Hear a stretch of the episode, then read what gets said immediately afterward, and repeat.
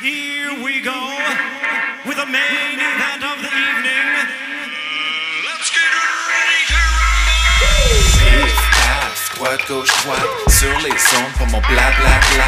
On y croit, naturopathie. Live de Rosemont, Arturo Garci. On va jouer, carte sur table. J'en pense quoi du combat de Jean-Pascal? On va passer pro, boxer podcast. Laurent s'écoute parler, bienvenue sur le podcast. And the news.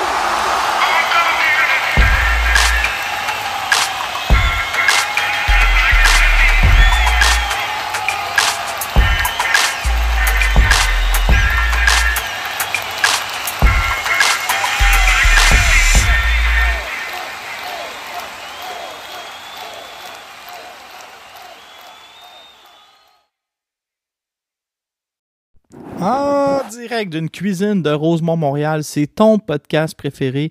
Laurent s'écoute parler, le podcast où A, je te raconte euh, ma vie, euh, B, euh, je te raconte ce qui se passe en boxe. Cette semaine, on va bien rigoler parce que, oui, Canelo, Saúl Canelo Alvarez l'a emporté contre John Ryder. On avait aussi un gala de boxe à Guadalajara au Mexique. Et euh, moi, j'ai même écouté un autre gala dans l'après-midi. Mais il est arrivé des affaires euh, que j'appellerais euh, des affaires euh, plus dans le patinage, mais ben, voyons, vous me connaissez, moi j'ai ça le patinage, mais j'ai pas le choix d'être toujours à jour dans les histoires quand même, parce que vous connaissez l'expression euh, qui ne patine pas n'est pas à jour dans les histoires. Donc là, il est arrivé plein de choses, puis là, je vais vous mettre ça. euh, je vais vous en parler. Là. Ben, je vais faire un segment tantôt. Euh, Jean-Pascal, va-t-il perdre sa maison? Top Rank, a-t-il gagné l'appel d'offres avec ou sans Yvon Michel, comme j'ai lu? Euh, Frédéric Laberge, a-t-il sacré Beterbiev et Makhmoudov à l'extérieur du centre Claude Robillard? Euh, Patrice Vonny, a-t-il un adversaire à une semaine du combat? Kim Clavel, combien elle va vendre de billets? Euh, et ainsi de suite. Parce que c'est souvent comme ça, la boxe, il y a bien des histoires. Sinon, on a Arslanbek Makhmoudov qui s'est trouvé un adversaire d'ici d'ici la dernière semaine euh, qui a passé. Et j'étais en beau tabarnache euh, comme d'habitude. Qu'est-ce qu'on a? On a. euh, c'est pas mal ça, OK? Ça va être ça, no- no- notre semaine. Donc, on va parler de Canelo parce que Canelo, là, ça va être le nom du podcast. Je l'haïs en m'en confesser. Je déteste Saúl Canelo Alvarez. Il me tape ses nerfs, il contrôle tout, il bloque les ceintures, il m'énerve. Sinon, pour ceux qui s'intéressent, euh, je vraiment. Les fils se sont touchés. J'ai jamais. Parce que ceux qui collectionnent les cartes de hockey, là, dans la série 2 de Upper Deck, il y a cinq joueurs des Canadiens en Young Gun. Et là, les fils se sont complètement touchés. Euh, J'ouvre des paquets sans arrêt. Là, c'est sûr, ça coûte cher. Mais là, je trouve des Slavovski, des Kaden Goulet. Là, je te mets ça de côté. Là, j'essaie de faire des échanges avec le gars de dépanneur. Fait que, faut que je me calme, là. Mais j'adore gager des dollars. Euh, ben là, c'est même pas gager des dollars, c'est acheter des paquets pour espérer faire des échanges ou revendre mes cartes. Je sais, euh, ça va. 41 ans, j'ai toutes les dépendances. Les cartes de hockey, les femmes, la boisson, le gambling, la drogue dure. Je veux dire, euh, il n'y en aura pas de facile. En partant, j'ai oublié de vous dire, c'est vrai, j'ai oublié de parler de mon commanditaire. euh, ben, il me commanditera plus. Puis s'il me commanditera plus, me commandite plus, je pourrais plus m'acheter des cartes euh, d'hockey ou euh, me payer des soirées à taverne. Alors, ce podcast est rendu possible, et là, ouh, on, toujours rendu. Ce sera pas long, parce que j'essaie de retrouver mes notes de cours. Ce podcast est rendu possible par fightnight.co. Fight Night, le défi du peuple, c'est assez simple. C'est des gens comme vous et moi qui passent euh, quatre mois, trois mois dans un gymnase, qui se remettent en shape. Et la motivation, c'est de faire des débuts euh, amateurs aux allures de soirée pro. C'est c'est impressionnant les soirées Fight Night. D'ailleurs, l'autre fois, moi j'ai mangé un excellent euh, poulet. Il y avait du brie puis du bacon dedans. Je veux dire, euh, on mange assez bien dans ces soirées-là. Euh, il y avait quelques bières disponibles pour ceux qui en veulent, du vin. Et là, ils s'en vont à Trois-Rivières. La date officielle, je ne peux pas encore vous la donner parce que c'est euh, secret. Ça va être grandiose. Euh, on va avoir des grandes annonces bientôt. Venez voir ça. C'est pas cher. Je suis là, puis tout le monde est sur le party. Fightnight.co. Fight Night, le défi du peuple sur Facebook pour ceux qui veulent s'inscrire. S'il y a quelqu'un qui veut m'affronter, il n'y a pas de problème. Sauf que je garantis pas votre santé physique quand je vais avoir fini avec vous. Donc, c'est Fight Night. Sinon, grosse semaine. euh, moi, je travaille, je dors, je travaille, je dors, je mange mal. Fait que, ça, c'est ma vie. Donc, je vais arrêter de vous jaser. Ça fait. Il y a trop de sujets pour que je continue de m'épivarder.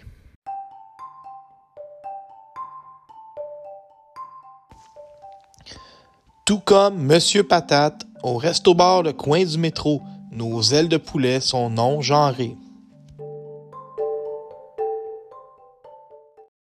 Ton segment préféré, le segment euh, boxe, franc, boxe québécoise.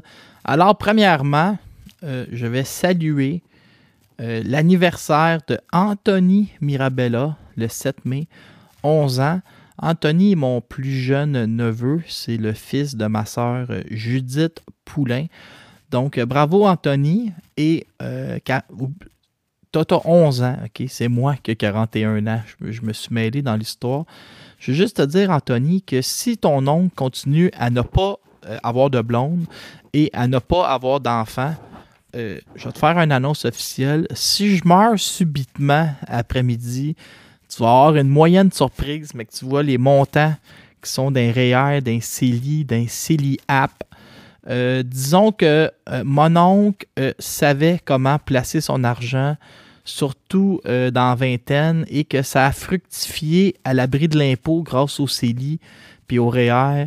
Euh, tu le sais pas, là, mais mon oncle, il a des belles économies. Et c'est toi qui risques d'en profiter à la vitesse où je mange des Doritos et des Skittles de ce temps-ci. Donc, euh, on va faire ma job de.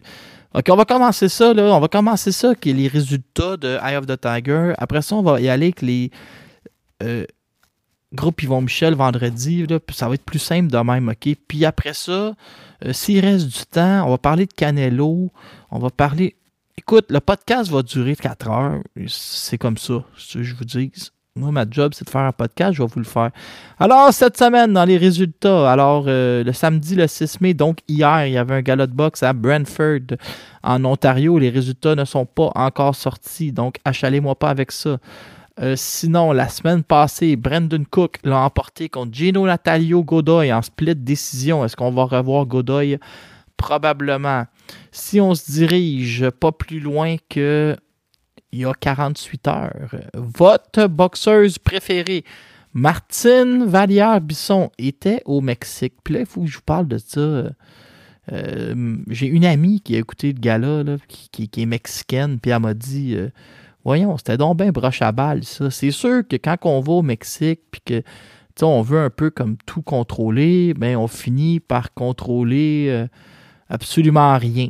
Puis euh, le Mexique peut, nous jouer des tours. En partant, Zachary Loiseau, surnommé le Diamant, euh, aurait pu avoir un meilleur sort contre Saúl Rodriguez Caballero.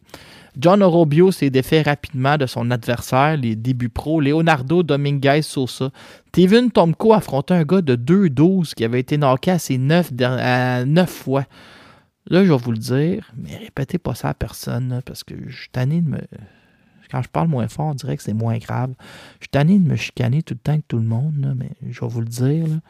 La vraie raison pourquoi Eye of the Tiger est allé au Mexique, c'est que la régie euh, était pas, pouvait pas dire oui ou non aux adversaires. Il y a au moins quatre adversaires que la régie n'aurait pas accepté. Comme euh, Orobio contre un passage pro, je suis pas sûr. Devin Tomko contre un gars de 2-12 avec 2 KO, ça aurait pas passé. Euh, Mamartine Vaillard-Bisson l'emporte par décision unanime. Belle performance de Mamartine. Allez voir les photos. Elle n'avait jamais été en aussi bonne condition physique. Et je profite de ce podcast pour dire à Martine, parler directement à Martine. J'aimerais ça qu'on vienne amis comme avant. On se parle moins, on s'écrit moins. Moi, je m'ennuie. Puis je sais que tu es occupé, mais peut-être qu'on devrait se donner le temps.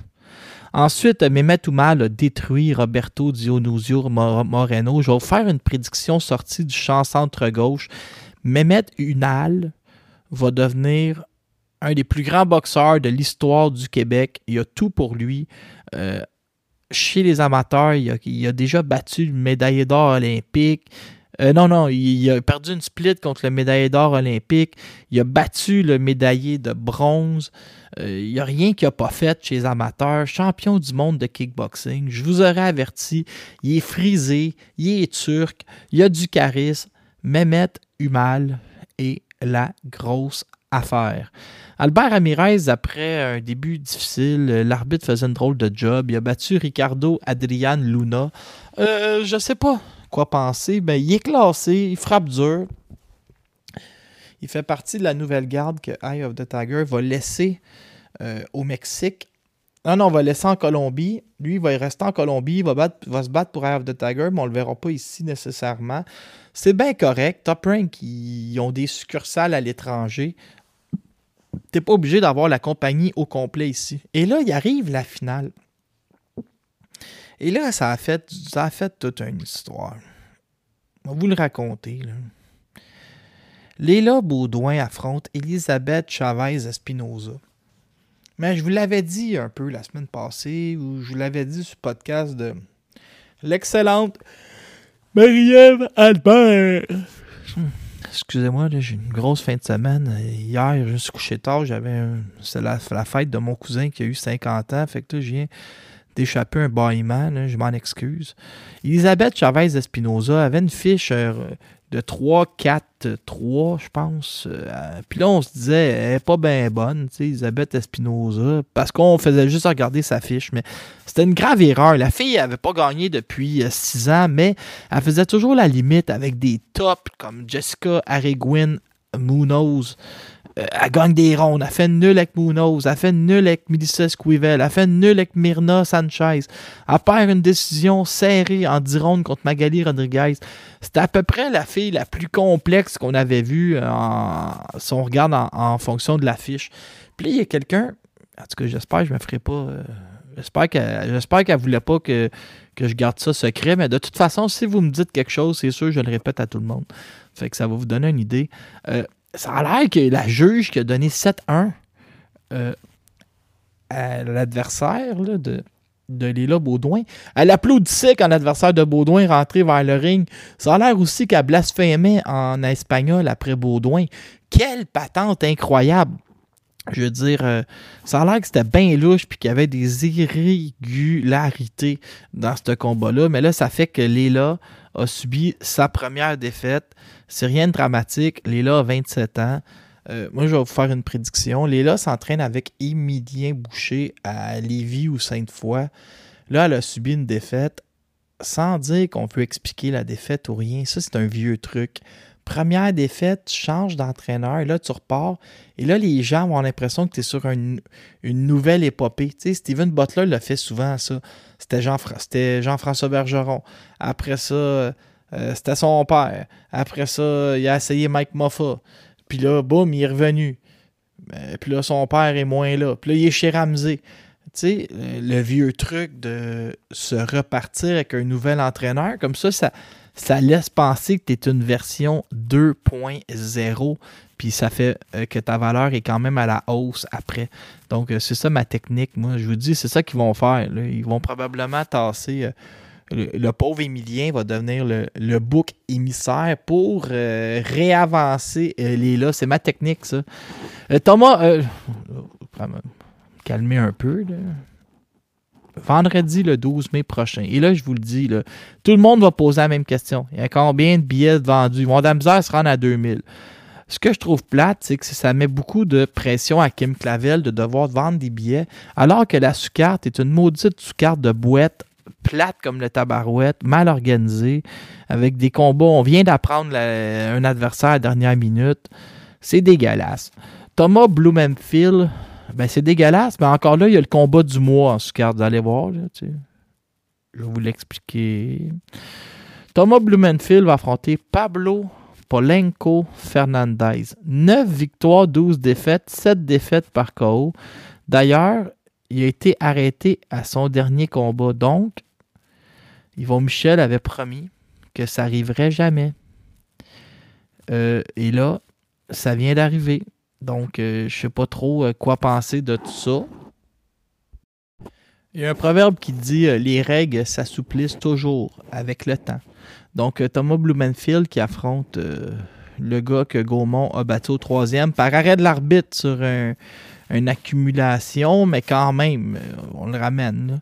Derek Pomerleau, lui, affronte Alzaz Venko 5-3. C'est un Slovène de 29 ans qui a perdu ses deux derniers combats, mais contre des gars de 25-3 et 7-0. Et euh, il n'a jamais été euh, arrêté. Donc, euh, ça, c'est un petit peu plus intéressant. Et là, comme je vous parle, j'ai accroché un piton et j'ai perdu ma carte BoxRec que j'avais devant moi. Fait que, hey, euh, sera pas long. Je vais retrouver ma carte. Euh, perdez pas patience. À moins que mon ordinateur explose d'ici là. On va avoir aussi Alexa Kubicki qui va affronter Linda Contreras Ibarra. Ibarra a l'air d'être capable de se tenir debout un peu. Devrait faire des rondes. Kubicki, c'est une jeune prodige. Surveillez ça.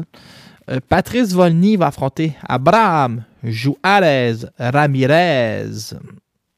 Volny, il était temps qu'on y trouve un adversaire. On était à 5-6 jours euh, du gala. 226e sur BoxRec. Sébastien Bouchard va affronter Fernando Altaminaro Marquez. Et le combat le plus important de la soirée, je vais vous dire, le meilleur combat de la soirée, c'est Caroline Vague qui va affronter Emma Gongora. Pourquoi? Emma Gongora, c'est une championne de kickboxing. Elle s'est battue en kickboxing pro.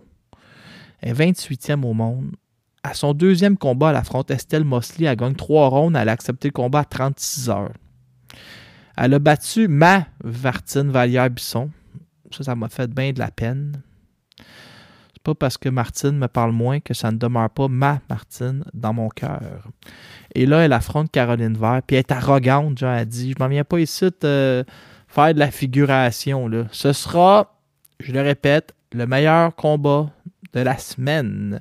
Et on va avoir Kim Clavel contre Naomi Arelano Reyes. Puis on est beaucoup dans le.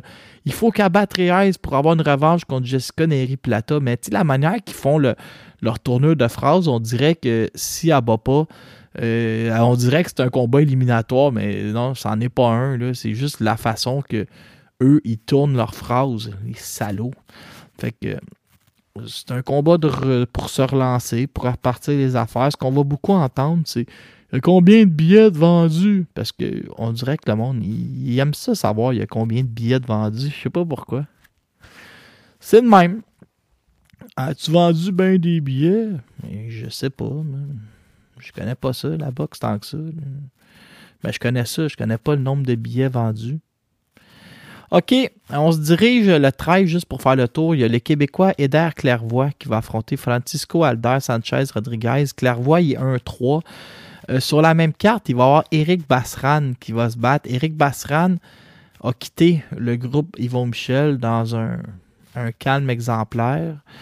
Euh, Zamig attaque Kishiev qui a fait la limite avec Alexis Barrière. Reste au Canada pour affronter le, Mexicain Jorge Civila Acosta. Puis on a Zoïd Darani en finale, s'est présenté sur Dazone. Surveillez Zoïd Darani, surnommé le phénomène.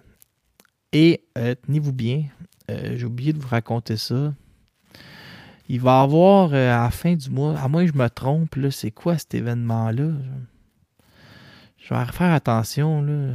Je suis pas certain, mais à la fin du mois, il va y avoir les débuts de Straninja Gavrilovic, le frère de Pétard, en boxe professionnelle, si j'ai bien compris. Mais on verra rendu là. là. Mais si jamais il fait ses débuts, en Alberta, attendez-vous à ce qu'on le voit sur des cartes au Québec parce que ce gars-là est vendeur sur un moyen temps. On se dirige à Stockton. J'ai pas le choix de vous faire une grande analyse. Un autre combat qui a lieu la semaine prochaine. Steven Bang, bang, Butler. 32 victoires, 3 défaites, un combat nul. 40e sur BoxRec. Âgé de seulement 27 ans.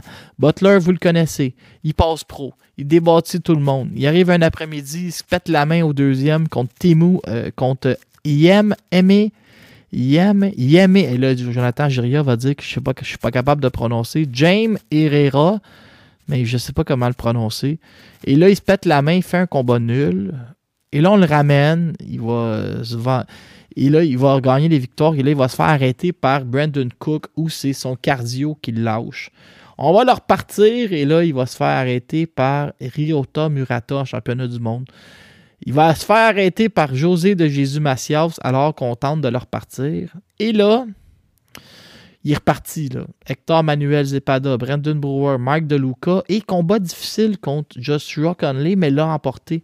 Et ça, ça lui permet d'aller en championnat du monde contre Zanibek Alim Kanouli. Mais Zanilek, Zanibek Alim Kanouli, c'est une dangereuse machine de guerre. Je vous le dis, là. Moi, j'ai peur que Steven Butler se fasse faire mal.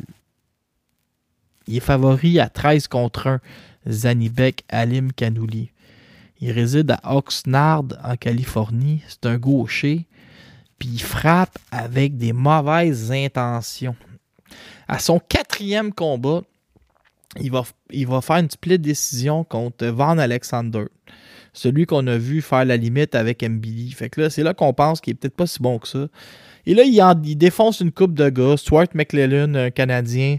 Albert Onolulos, qui venait de battre euh, Francis Lafrenière, se fait débattre. Euh, il débattit Rob Brandt. Hassan Endam, Danny Dignum. Combat difficile contre Denzel Bentley où il a accepté le combat même s'il y avait deux côtes de cassé parce que lui il dit que jamais il recule dans la vie. Et là, ce qu'on veut faire, c'est probablement l'opposer à Golovkin plus tard cette année d'un genre de combat d'adieu à de Golovkin au Kazakhstan. Mais en attendant, il y a Steven Butler devant lui. Je veux dire, Butler a besoin de grands défis pour être au sommet de sa motivation. Eh bien, voilà un défi terrible. Il n'est pas sorti de l'auberge. Euh, la finale du gala, c'est Jason Moloney contre Vincent Astrolabio. Il y a Robson Contisayo contre Nicolas Polenko. Surveillant sous carte, il y a Gabriel Flores Jr. qui remplit des arénas lui tout seul. Et le fils de Brian Norman qui avait affronté Jean-Pascal, Brian Norman Jr. Et, aussi sur cette sous-carte-là, c'est présenté sur Punching Grace et ESPN. Euh, si un miracle, Steven Butler va ramener une ceinture de championnat du monde dans ses valises, mais malgré que je sois euh, catholique, je ne crois plus au miracle depuis longtemps. C'était triste, la manière je l'ai dit. Hein. Euh, qu'est-ce que j'avais à vous raconter d'autre? Il est arrivé bien des, des genres de, des rumeurs, des, des genres de patinage cette semaine. Et là, je vous en ai mis cinq. On apprend que Jean-Pascal, euh, sa maison va être mise aux enchères par la ville de Lorraine. Ce qui est arrivé, c'est que le beau et Pont, Jean Pascal, a oublié, a enregistré sa maison sous sa compagnie Jean Pascal Promotion, mais a oublié de payer ses taxes. Là, vous allez dire, ça n'a pas de saint bon sens, mais moi-même, je suis brouillon. Moi-même, des fois, j'oublie de payer mes taxes. Moi-même, des fois, j'oublie de payer mon cellulaire. Un matin, mon cellulaire ne marche plus. Euh, je dois faire attention avant de jeter Jean-Pascal en dessous de l'autobus. Euh, c'est sûr que ça paraît mal. Il est mêlé, mais on est tous un peu mêlés. On est tous un peu en retard dans nos papiers. Donc, euh, pensez pas que vous allez pouvoir aller acheter la maison de Jean à Lorraine aux enchères. Il va se présenter avant euh, le- l'encanteur qui va crier Est-ce que j'ai 30 pièces Est-ce que j'ai 30 pièces ici, 40 pièces là-bas, 50 ici, 60 à madame avec les cheveux bleus Avant que ça commence euh, l'encan, il devrait, Pascal va aller payer ses taxes. Euh, sinon, Top Rank, par 15 000 a gagné l'appel d'offres entre Arthur Beterbiev et Callum Smith. Il y avait aussi euh, Eddie Hearn qui était dans l'histoire. Euh, mais avec euh, respect, parce que c'est des gens que j'aime bien. Un autre page, suivant est basé au Québec, a dit Ah, Yvon Michel a gagné l'appel d'offres. Mais là, moi, ça m'a comme titillé parce que j'ai juste vérifié. Top Rank a gagné l'appel d'offres seul. Aujourd'hui, ils vont s'asseoir parce que Bob Arum a déclaré qu'il voulait amener ça dans une ville francophone du Canada. Il, l'a nommé Québec ou Montréal. Donc, Bob Arum, je ne sais pas comment ça fonctionne, mais pour moi, il y a des boxeurs signés avec Eye of the Tiger Top Rank. Il y a aussi des boxeurs signés avec Jim Top Rank, qui est Oscar Rivas. Donc, j'imagine qu'il va parler aux deux promoteurs. Il va dire qu'est-ce que tu as à m'offrir dans ce cadre. Je ne sais pas comment ça marche. Moi, j'ai aucune idée. Mais on peut s'attendre à ce que, à l'interne, Yvon Michel et Camille et Stéphane soient impliqués dans une guerre pour séduire le vieux monsieur de 91 ans pour obtenir l'organisation du combat. Mais Yvon Michel ne participait pas à l'appel d'offres. Arrêtez avec ça. Là, j'ai une bonne histoire pour vous autres. Frédéric Laberge expulse Meterbiev et Makhmoudov du gym au centre Claude Robillard. OK? Mais il faut comprendre, là, écoutez bien comment c'est louche l'histoire. Makhmoudov puis Beterbiev sont entraînés par An- André Kouleska, OK? préparateur physique. C'est quoi le métier de Frédéric Laberge qui expulse les deux autres? Préparateur physique. C'est qui Frédéric Laberge? C'est l'ancien préparateur physique de Kim Clavel jusqu'en février dernier. Qu'est-ce qui sépare le bureau de Frédéric Laberge du gym de Stéphane Larouche à Claude Robillard? Un mur mitoyen. Qui est Stéphane Larouche? L'homme qui est en guerre avec Camille et Stéphane euh, depuis euh, quelques années. Qui est Stéphane Larouche? Mais un entraîneur que ses boxeurs sont exclusivement chez Groupe Yvon Michel. Qui est Stéphane Larouche? Un entraîneur que c'est soit lui ou Marc Ramsey le meilleur au Canada. Beterbiev et Makhmoudov sont entraînés par qui? Marc Ramsey.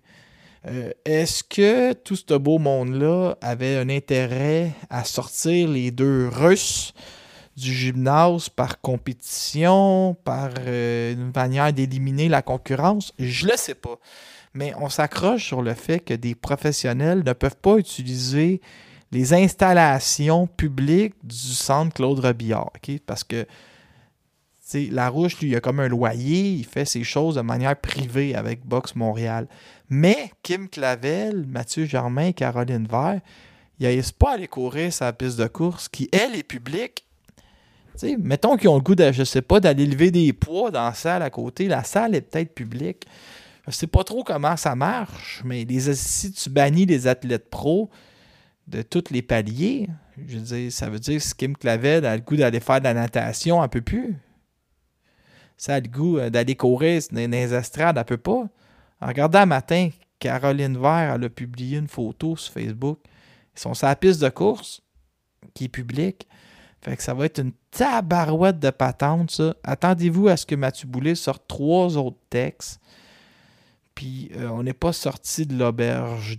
Il va avoir des conséquences. Est-ce que la conséquence, ça va être que l'auberge, en voulant sortir les Russes, va sortir tout le monde, puis là, ça va être catastrophique? Ou est-ce que la conséquence, ça va être, ben, c'est bon pour euh, Kim puis Vert, qui sont avec Groupe Yvon Michel, ça va être aussi bon pour les autres. Puis après ça, on a vu les deux promoteurs sortir publiquement pour dire ça n'a pas de bon sens. Mais pourquoi pensez-vous qu'Yvon Michel est sorti après Camille et Stéphane? Parce qu'il y a espoir d'organiser le combat de Beterbiev, fait qu'il veut être en bon terme. Mais aussi que c'est lui qui était là à l'époque quand les deux premiers pros sont rentrés dans des installations supposément réservées à la boxe amateur, au sport amateur. Lucas et Wallet sont demeurés là quand ils sont passés chez les pros. si on suit cette logique-là, on aurait dû les sortir du gymnase. Comprenez-vous la patente? Fait qu'en tout cas, belle histoire de grenouillage puis de patente par en dessous. Comme la boxe, c'est bien nous en produire. Et en conclusion, sur la boxe québécoise, je vais juste vous dire que toute la semaine, les journalistes vont demander à Yvon Michel Pis, t'as vendu combien de billets Vous allez voir qu'on n'est pas prête d'être sorti de l'auberge. Moi, je l'ai votre Canelo. Genre, il est au sommet du monde. Il revient d'une défaite. Il a super mal paru contre euh, euh, Dimitri Bivol. Il aurait pu être battu par euh, Iris Landy Lara si les juges avaient fait leur travail. Puis là, vous décidez qu'il est au sommet du monde. Ah ouais, Canelo. Là, hier, a célébré une belle victoire contre le Britannique John Ryder, qui aurait même pas dû être dans le top 10 des choix pour affronter euh, Canelo, au stade Akron à Guadalajara dans l'état de Jalisco au Mexique, si je me rappelle bien mes notions de géographie. Donc, il était chez eux. Ça faisait 11 ans qu'il n'était pas allé chez eux, devant un public déjà conquis. Euh, il a gagné, conservé ses titres WBA, WBC, WBO, IBF et de ring. Il a 32 ans. C'est clair qu'il commence à à ralentir. Euh, il n'a pas été capable d'aller chercher le KO. Qui si tu regardais les sites de Paris, c'était 4 contre 1 que Canelo allait finir ça avant euh, la limite. Donc, c'était euh, très payant. en train de, train de mourir de fatigue. Donc, c'était très payant si on gageait Canelo au juge. Gagnait 120, 107, 118, 109, 118, 109. Il rendu avec une fiche de 59 victoires, 2 nuls et 2 défaites. Euh, John Ryder, voilà un combat où il montre énormément de cœur, où il survit à une coupure, son nez qui était. Lui, il a l'air de dire que le nez était cassé. Donc, Ryder augmente sa valeur. Euh, est allé au tapis au cinquième, se relève de peine et de misère, fait le, finit le ring, finit le round, retourne au tapis au huitième. Et là, Canelo, lui, prend le micro et dit Je veux bivol, je veux bivol. Puis là, il crie. Euh. Il veut bivol. Affronte-les, bivol, bivol. Il a l'air de demander juste ça. À quel poids, je ne le sais pas. Mais moi, ce qui me fâche un peu, c'est qu'il affronte John Ryder. C'est correct, genre, mais Canelo, tu on dit que c'est le meilleur au monde, on dit que c'est la face de la boxe. Mais moi, si tu me demandes, OK, Canelo, s'il veut aller à 175 livres, je veux le voir contre Bivol ou contre Beterbiev. Mais à ça, à la limite, je l'ai déjà vu contre Bivol. Donc, j'aimerais ça le voir contre Beterbiev. Mais là, si on m'établit que c'est le roi des 168 livres, celui qui a toutes les ceintures puis qui les bloque, ben c'est pas contre John Ryder je veux le voir, c'est contre David Morel ou David Bazinian. Là, à la limite, si tu me dis euh, lâche le Mexique, euh, Canelo, euh, je sais pas. Mettons que Canelo, là, ça fait six Britanniques qui bat. Mettons qu'il veut se cacher du Mexique. À la limite, ben, je me dis, affronte, euh, je sais pas, des Américains, tu sais. Pourquoi qu'ils affronteraient pas, euh, puis je pense que c'est ça qui va arriver, pourquoi qu'ils n'affronteraient pas Germal Charlot? Tu sais, ça fait deux ans que Charlot n'a pas boxé. Canelo, il se paye tout le temps les avantages quand il affronte du monde. Il piège des, gars à retraite, puis euh, j'en pas que j'en pas, je me trop, là, mais tu sais, Demetrius Andrade, quatrième au monde, mais un mot du jab fatigant. Il n'a jamais été dans les discussions. Je vais te nommer Christian Billy cinquième. Euh, ben là, c'est peut-être vite pour Mbili. Il faudrait qu'il trouve un moyen d'être plus connu. Mais Jarmal Charlot inactif, ce serait, son, ce serait leur genre. Sortez-moi Charlot d'une boîte à surprise contre Canelo. Parce qu'il n'a pas l'air de vouloir y aller contre David Benavidez, qui est, un, qui est bien trop dangereux. C'est un fou furieux, ça, Benavidez. À la limite, Liam Smith avait fait une belle performance. Mais pourquoi pas James Monguia au Mexique? Avec un petit comme euh, une passation des pouvoirs. Est-ce que ce sera Zanibek Alim Kanouli pour se claquer un autre euh, Kazakh s'il défait. Euh, mais j'ai hâte de voir. Mais tant mieux si c'est.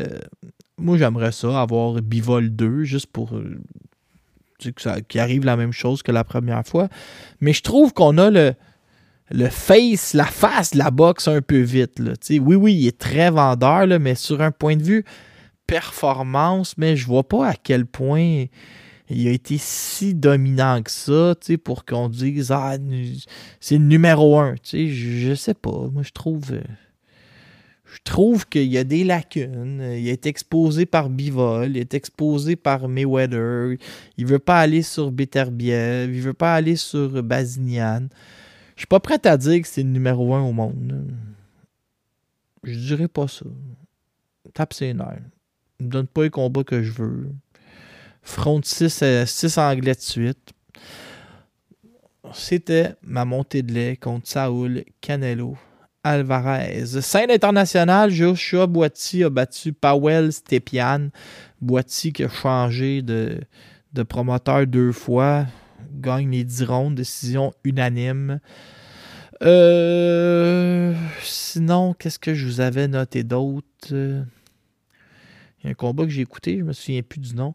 Shakur Stevenson, on va le retrouver. Là. Stevenson sera aux abords du ring pour euh, Annie contre Lomachenko.